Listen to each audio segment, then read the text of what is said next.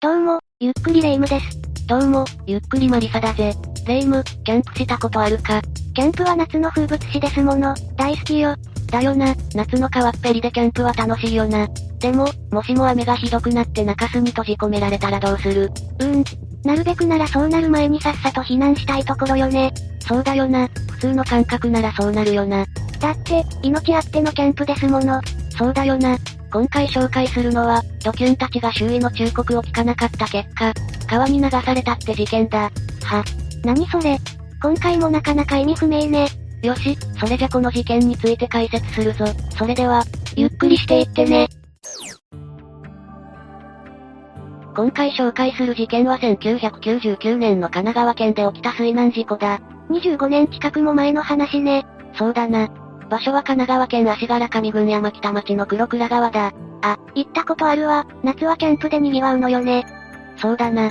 事件発生も8月で、川辺ではキャンプを楽しむ人たちで賑わっていたんだ。そうでしょうね。夏といえばキャンプだもんね。しかし当時は熱帯低気圧が近づいており、暴風と集中豪雨が一部で発生していたんだ。なるほど。日本の夏はゲリラ豪雨が多いものね。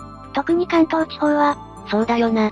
事件発生前日の8月13日も川の増水が懸念された。やばいと思ったら、即避難しないとね。そうなんだよ。自分や周囲の人たちの命を守るためにも、即避難する気持ちは大事だよな。命は一つしかないからね。 8月13日15時20分頃、黒倉ダムの職員が避難勧告をした。川辺のほとんどの人たちが避難をしたんだが、ある一つの集団はこの避難勧告を無視した。え、虫。じゃ、キャンプを続けたってこと。そうなんだよ。この集団は神奈川県横浜市の廃棄物処理会社に勤める、男性社員たちとその家族、社員の婚約者や女友達など、総勢25名の大所帯だった。あら、賑やかで楽しそうね。親睦会を兼ねてのキャンプだったのかしらね。まあそんなところだろうな。話を続けよう。8月13日18時50分には神奈川県全域に、大雨洪水注意報が出された。大雨洪水注意報の段階で、かなり雨は強く降っているわよね。 10分後の19時には、集団のうちの4人が帰宅した。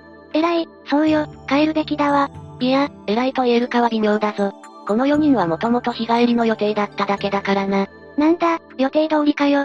警告を聞き入れたわけではないのね。さらに19時35分、上流にある黒倉ダムから、水を放流する予告のサイレンが鳴った。これに伴い、黒倉ダムの職員が巡回したんだ。この21人に再度避難を促した。さすがにもう避難したわよね。いや、職員の避難勧告をまた無視したんだ。なんで、そんなに避難が嫌。さあな。まあ、楽しいキャンプを続けたいって、その一心だったのかもしれないし、でも命があっての楽しい野外活動よね。その通りさ。おそらく、わざわざここまで遊びに来てるから、多少の雨なら観光したい。ってとこじゃないか。いやいや、多少の雨じゃないわよ。ダムから放流するってよっぽどよ。そのあたりの認識がよくわからないよな。さっさと避難すればよいのに、ダムの職員もそう思ったに違いない。このままではどう考えても危険だから警察に通報した。20時6分であった。そうよね、これはもう通報した方が良いわね。警察も大変だわ。そうだよな。通報を受けた警官は、避難勧告のために現場へ向かった。通報から14分後の20時20分、黒倉ダムが水の放流を開始したんだ。ダムが水の放流を始めると、当然川の水量は一気に増えるわよね。そりゃそうさ。21時20分には水流は勢いを増し、中州にいた彼らに、直接避難勧告をすることは不可能になっていた。マジ ?1 時間でそんなに、雨もそもそも降っているしな。警察が来たなら、さすがにこの集団の21人も避難する気になったかしらね。いや、グループの中でも割と年齢が上の社員とその家族の計3人は車へ避難した。え、21人中、たった3人。そうさ。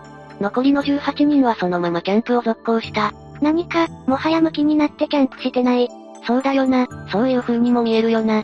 しかも、避難勧告に来た警官に対し、早く失せろ、殴るぞ、などと暴言を吐いた。なんで意味がわからないわ。だろ。かなり腹立つよな。でも警官は万が一の時は、後方の山へ避難するように、と助言を残しているんだぜ。警察の方も大変ね。頭が下がります。本当だよな、自分の身も守らないといけない中で、この集団がかなりのドキュン集団であることがわかるだろ。もう放っておけばよいのよ。まあ、霊夢の気持ちもわかるんだけどな。そうもいかないだろ。話を戻そう。翌日の8月14日の朝5時35分、神奈川県全域に、大雨洪水警報が出された。ついに注意報から警報に変わったのね。こうなると、もうバケツをひっくり返したような大雨だったでしょうね。そうさ。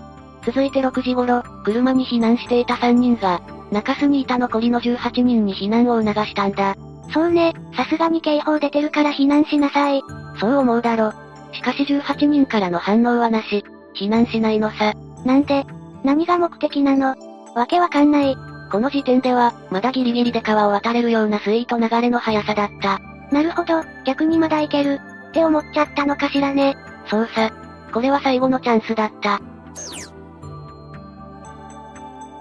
というと、 6時35分、黒倉ダムは本格的に水の放流を開始したんだ。本格的ってことは、一気に川は増水するわね。さらに7時30分、再び警官が来て、18人に退避を呼びかけた。しかし、この後に及んで18人からの反応はなかった。え、バカなの。命を粗末にしちゃダメよ。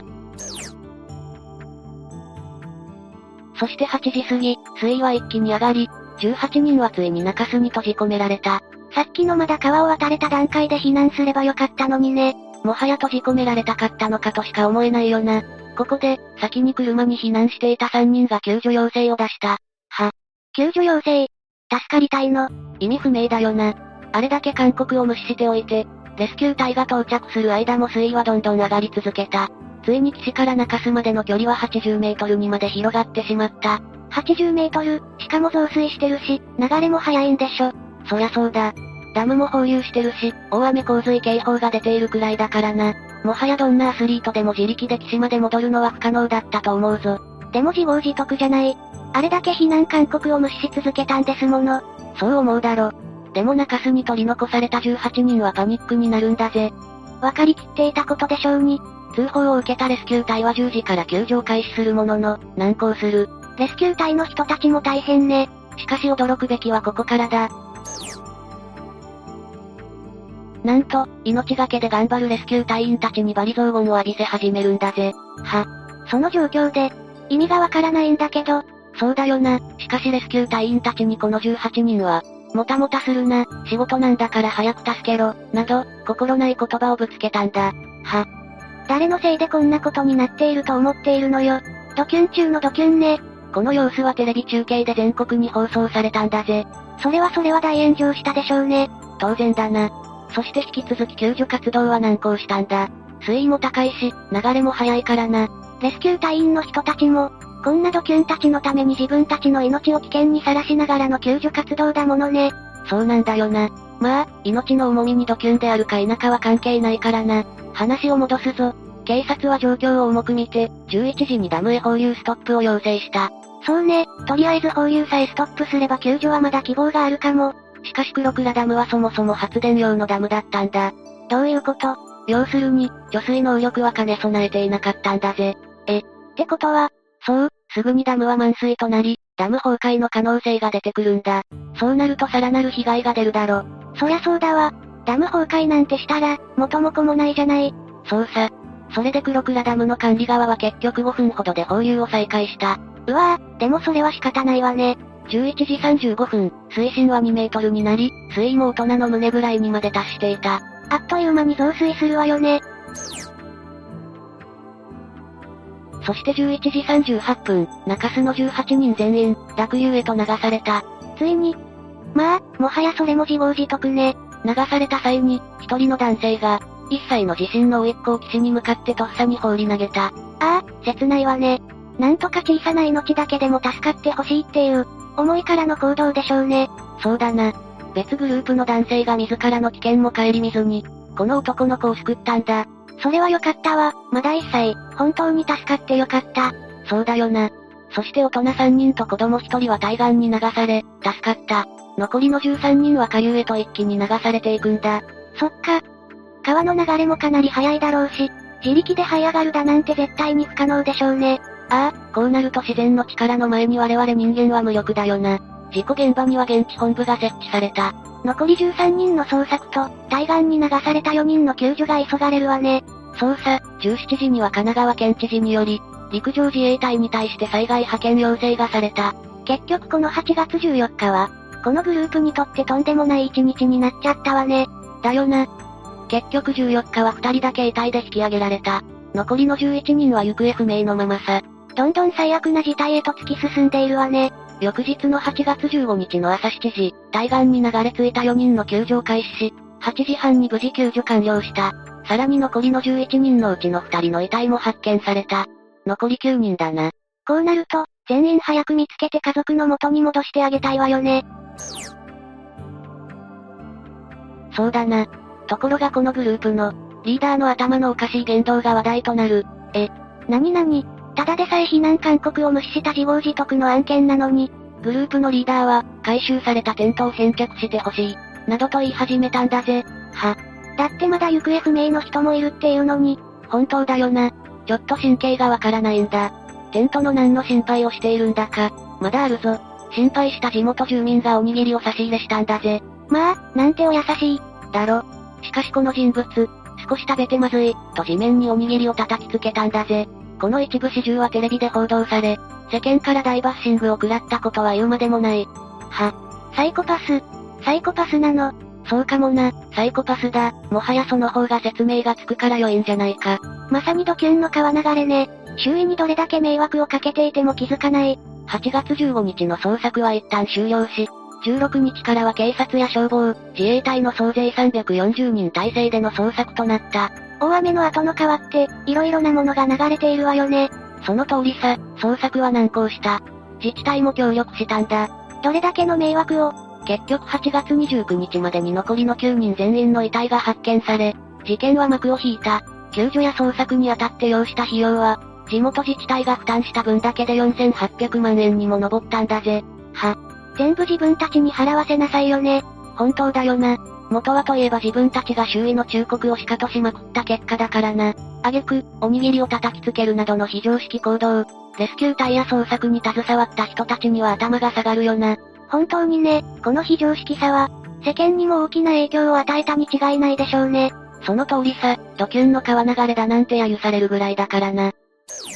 毎年水難事故はあるけれども、ここまでふてぶてしい事件は初めて聞いたわ。イライラするよな。よし、レイム、キャンプ行こう。これまた突然ね、なんで突然。だって夏は水難事故が怖いだろ。いやいや、冬は遭難とか投資とかも怖いわよ。確かに。いずれにせよ、自然の中では無理しない忠告は聞くこの2点が大切だよな。そうそう、何事も謙虚に楽しまないとね。というわけで、今回はドキュンの川流れ事件を紹介したぞ。それでは、次回もゆっくりしていってね。